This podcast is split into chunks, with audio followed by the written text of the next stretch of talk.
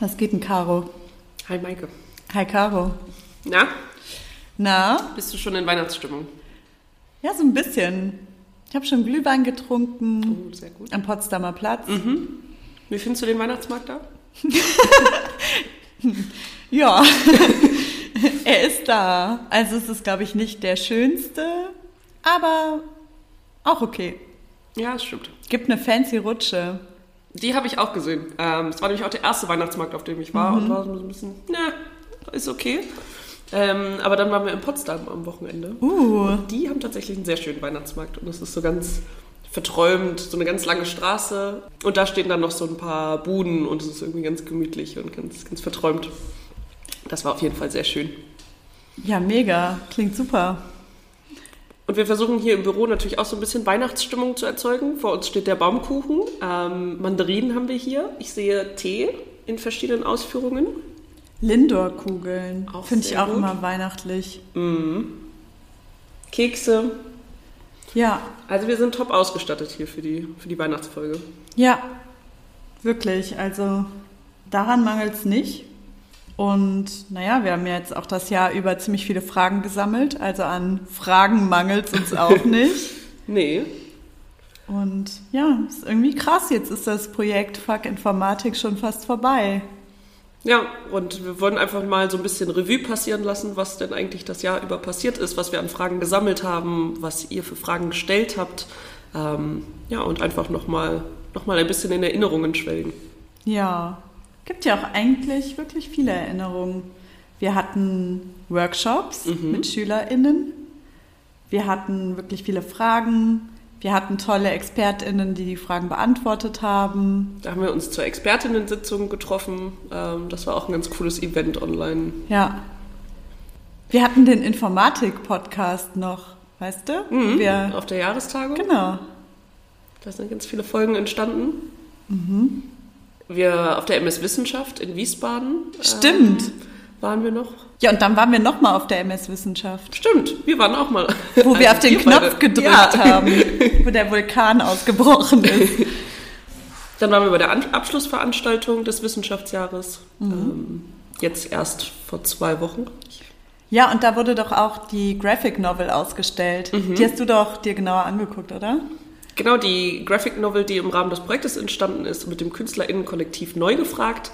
Die haben sich die Fragen als Inspiration genommen, um Zukunftsvisionen in einem Comic zu verarbeiten ähm, und auch in einem Podcast, ähm, den man sich auch auf Spotify anhören kann. Und die Plakate und die Comics sind total schön geworden, total spannend. Das war richtig cool, die auszustellen. Das war auch ein richtiger Hingucker auf der Veranstaltung auf jeden Fall. Ähm, und bei der Science Week waren wir auch. Da wurden die Comics auch ausgestellt. Ähm, das war total schön an so Stellwänden, wo sich die Leute das nochmal durchlesen konnten.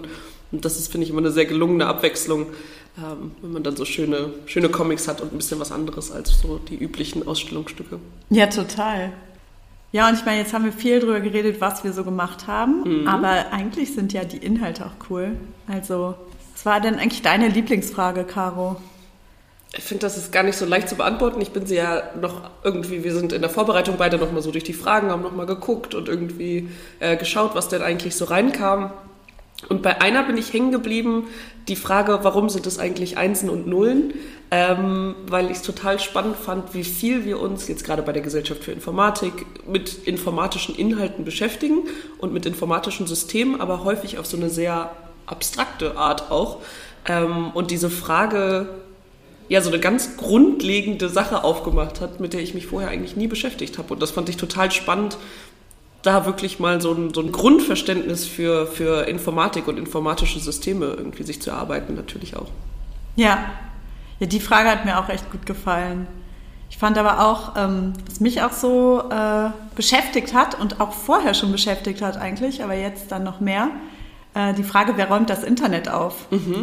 Weil zum einen, ich meine, Benjamin Maschel hatte die Frage beantwortet und der hat halt sich so auf Speichermedien bezogen, also was passiert, wenn man sowas bei YouTube hochlädt und so weiter. Und es wird ja mehr hochgeladen als wieder weggenommen und so.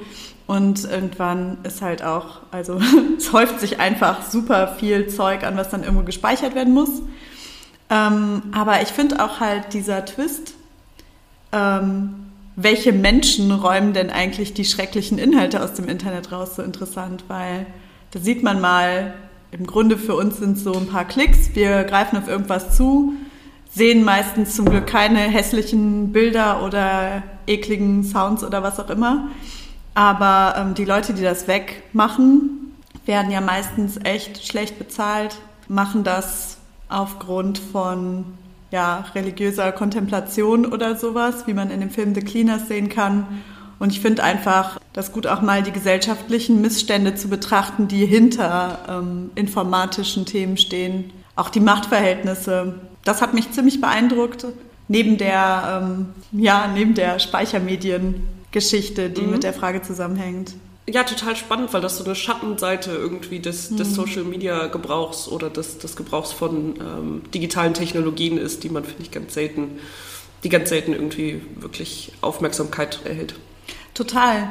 Und ich meine, auch wenn wir irgendwie hier jetzt in Deutschland gucken, in unserem Umfeld, da geht es ja auch schon mit rechten Inhalten los. Ich meine, wir hatten jetzt kürzlich diesen, diese fürchterliche Reichsbürgeraktion. Mhm ich meine, irgendwer lädt da auch Zeug ins Internet hoch und auch irgendwer muss das wieder rausholen oder auch evaluieren, was das eigentlich für rechter Mist ist, der da verbreitet wird.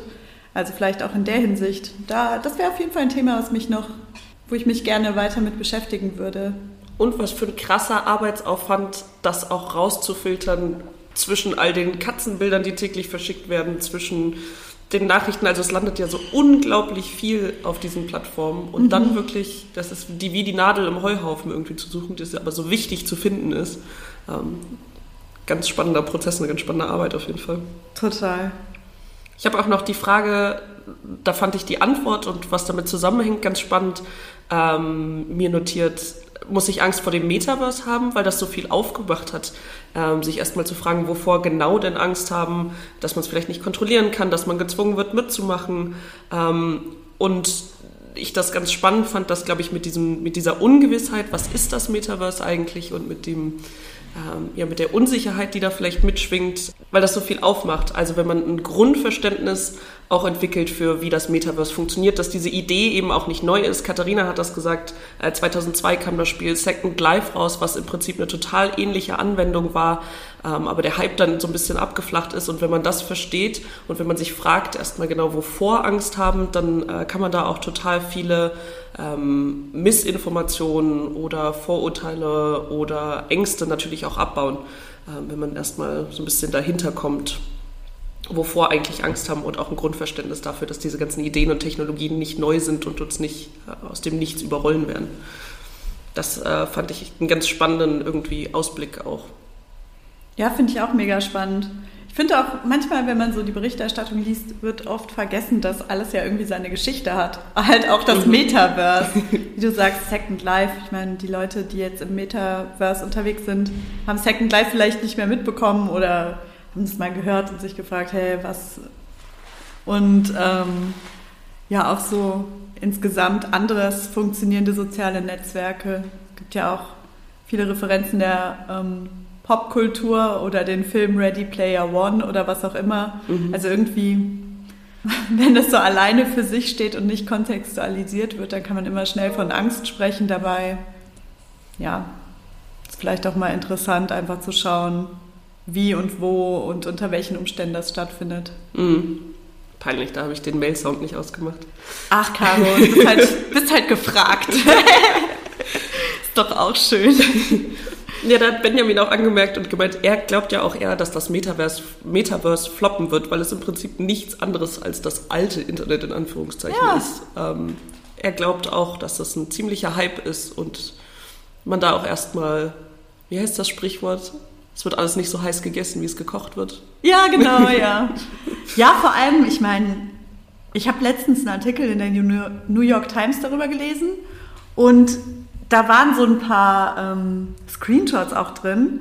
Erstmal hat die Reporterin erzählt, dass sie da von so Männergrüppchen äh, quasi äh, belästigt wurde im Metaverse. Das hat sich sehr unangenehm angefühlt. Also einer ist immer so auf sie zugegangen und so hochgesprungen mhm. und hat also so richtig Belästigung im Metaverse und die hat diese Männer dann darauf angesprochen und dann ist irgendwie so ein Dialog entsponnen. Ähm, ganz davon abgesehen, dass ich das krass fand, ähm, fand ich halt die Figuren, also die Avatare, echt sowas von oldschool. Ich dachte mir so, hä? Ja. Fucking shit. Und das soll die Zukunft sein, so, und da guckst du dir die Avatare an. Ja, genau, so das. Okay, schön. Mhm. Den hatte ich auch schon vor etlichen Jahren, sowas ähnliches.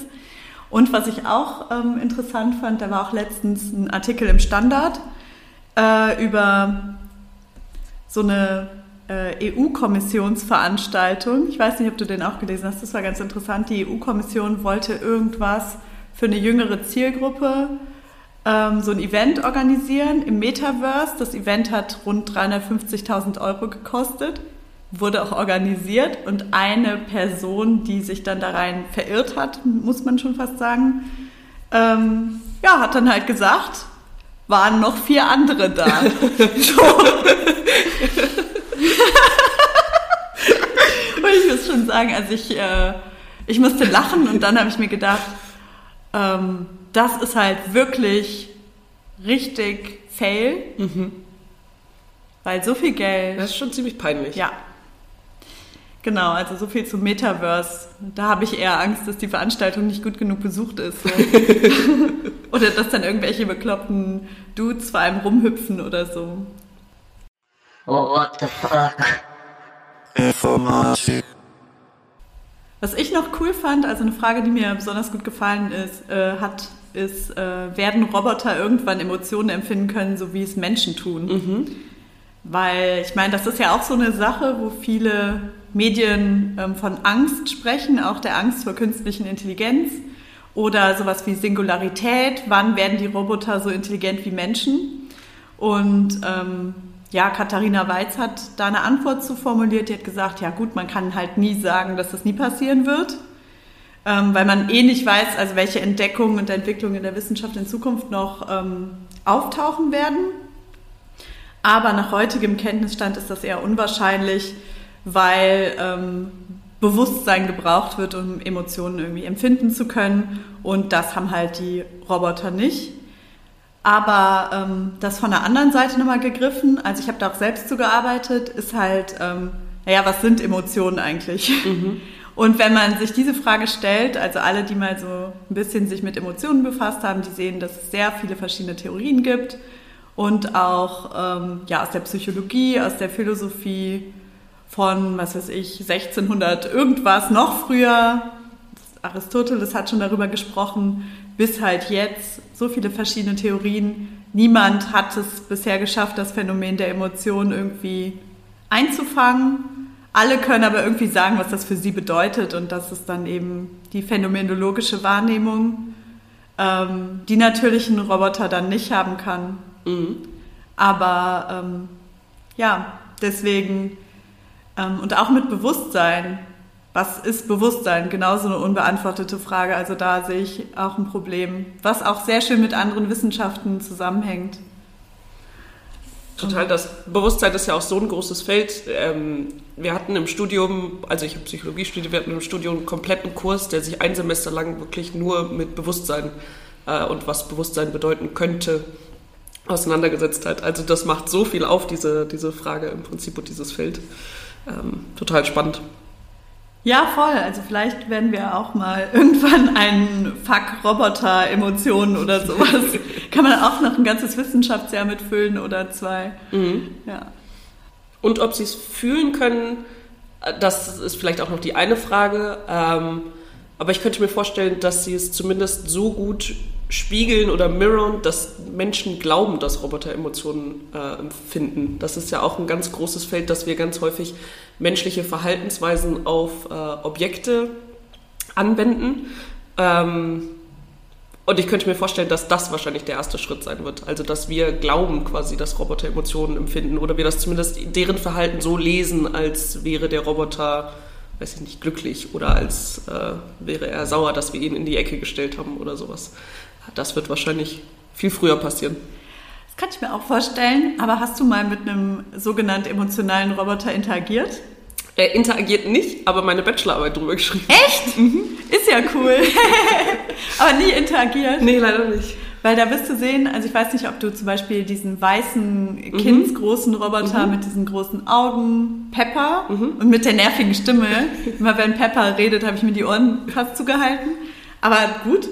Ähm, der hat so eine lange Reaktionszeit dass ungeduldige Menschen dann auch denken, okay, und der versteht einen oft nicht. Das kommt dann natürlich auch darauf an, wie das Modul programmiert ist. Also der ist ja auch eine Hülle, das kann man programmieren, so oder so, und dann kommt es darauf an, wie gut das Programm ist.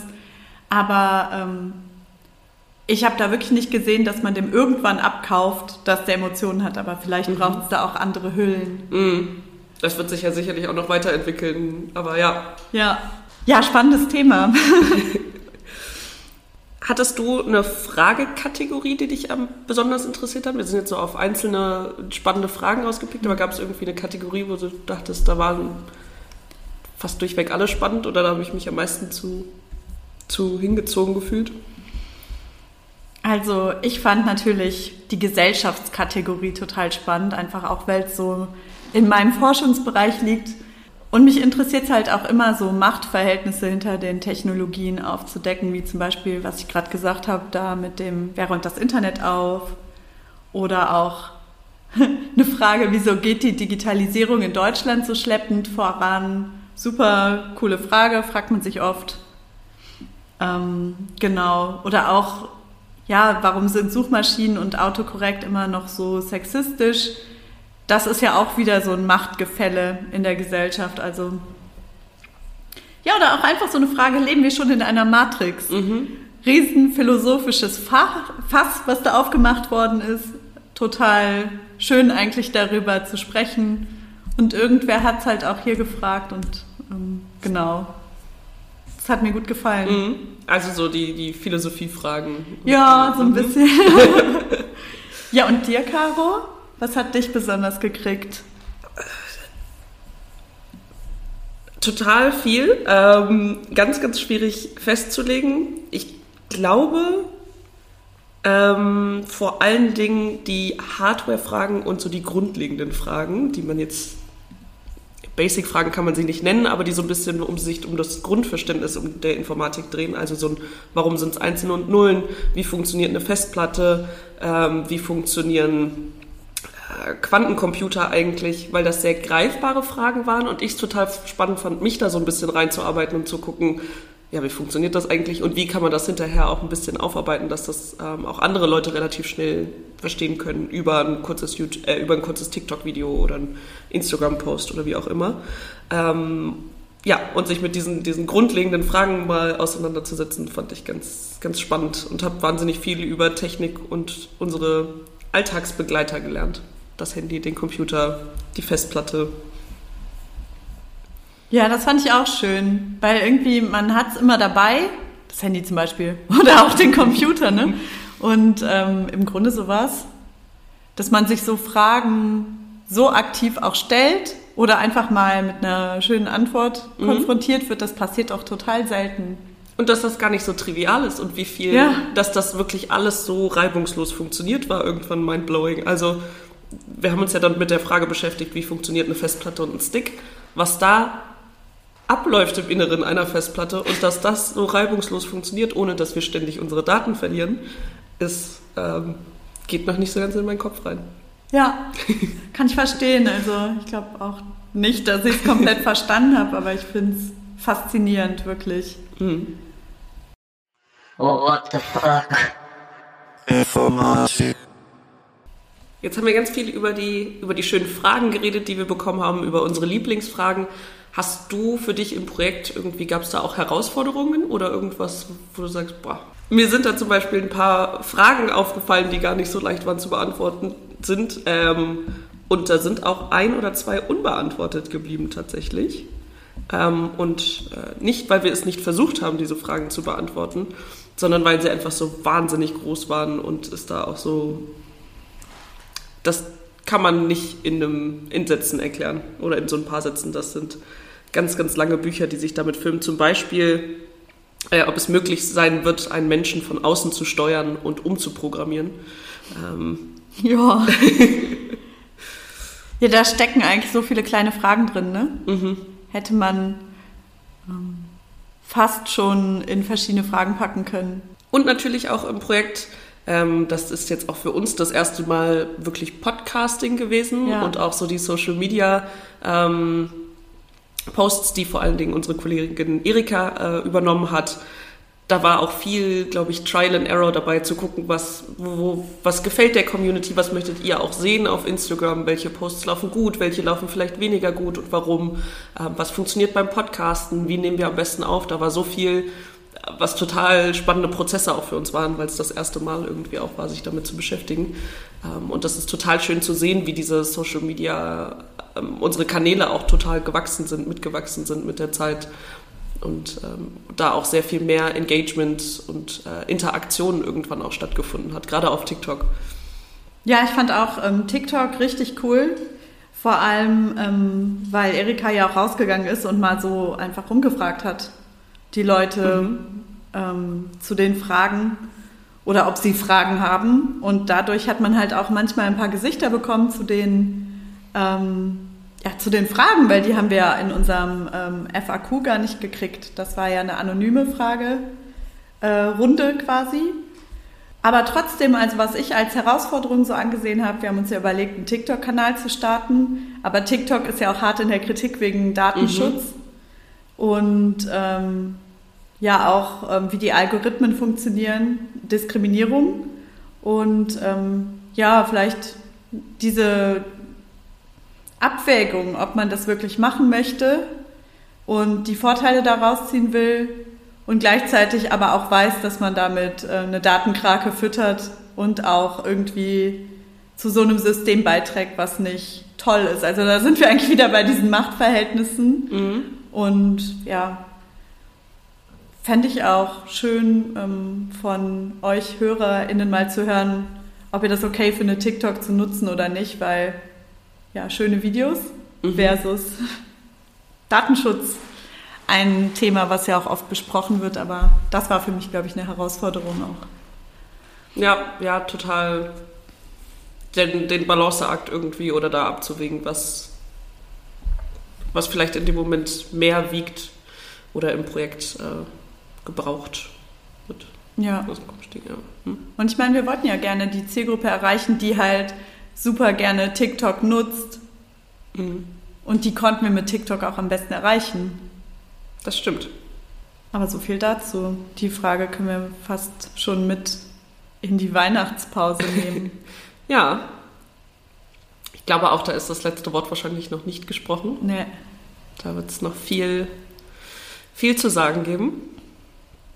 Ja, vielleicht noch als Hinweis, was mit diesen ganzen Fragen im Wissenschaftsjahr eigentlich passiert ist. Ich weiß gar nicht, ob wir das schon mal im Podcast gesagt haben. Da gibt es auch immer mehr Informationen nochmal auf der Seite des Wissenschaftsjahres, aber das Wissenschaftsjahr geht jetzt offiziell zu Ende, zumindest das Wissenschaftsjahr 2022. 2023 beschäftigt sich dann mit dem Weltall, haben wir gehört.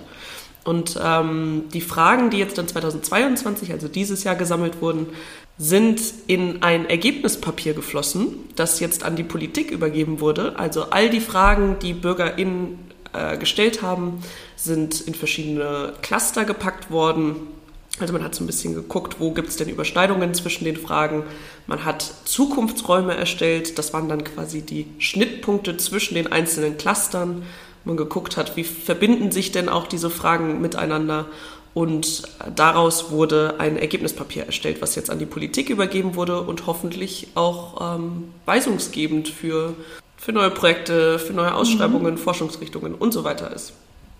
War schön, eure Fragen zu hören. Auf jeden Fall. Und falls euch das Ergebnispapier interessiert, dann könnt ihr das auch auf www.wissenschaftsjahr.de herunterladen und lesen und gucken, was eigentlich aus diesem, aus diesem Riesensammelsurium an Fragen entstanden ist. Ja, wunderbar. Dann bleibt uns eigentlich nur den Baumkuchen zu essen, oder? Ja, das halte ich für eine sehr gute nächste Amtshandlung. Sehr schön. Und ja, ich glaube, wir hoffen, dass ihr auch alle genug Baumkuchen zu Hause habt oder was auch immer ihr so gerne um diese kalte Winterzeit herum esst. Falls ihr noch Fragen habt, dann könnt ihr uns natürlich auch immer gerne anschreiben über Social Media, über Mailadressen. Und uns findet man, wir sind erreichbar. Damit bleibt uns eigentlich nur Tschüss zu sagen und vielen Dank für ein äh, Jahr mit Fuck Informatik. Ja, ähm, tschüss und ähm, eine schöne Weihnachtszeit oder was auch immer Chanukka-Zeit. ihr feiert, genau. Ja. Oder einfach nur ein bisschen frei und chillen. Auch sehr schön. Ja. Bleibt warm. Bis dann. Tschüss.